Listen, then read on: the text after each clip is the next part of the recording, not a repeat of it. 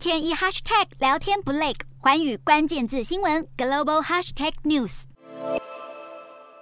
There's no family in American history that has taken more arrows in the back。美国前总统川普的别墅被 FBI 突袭搜查，就有退休干员分析，很可能是别墅里有内应在通风报信，让 FBI 判断里面藏有机密文件，才能说服法官签发搜索票。共和党抨击这是政治打压，而前副总统彭斯也发文表示，这在美国史无前例，要求检察总长交代清楚。而川普的儿子艾瑞克更是上电视猛烈抨击。当主播追问 FBI 可能找到了什么样的机密文件，艾瑞克川普表示没有机密，只有川普一家人的温馨回忆。川普的团队也丝毫不浪费时间，在 FBI 突袭搜查的短短几个小时后，就推出了一支川普的形象宣传片。这支类似竞选的影片后面附上了募款请求，要争取民众的金钱支持，再配合 FBI 突袭事件，看似要煽动川普支持者的高昂情绪，而这对特定群众而言也颇有成效。白宫已经声明，总统拜登事先完全不晓得 FBI 会行动。关于川普要角逐二零二四总统的传闻也越传越热烈。不过，川普从诈骗诽谤到国会山庄暴动，已经被各种调查官司缠身。现在又加上这桩机密文件追讨，让他卸下总统光环后的政治道路似乎越来越难走。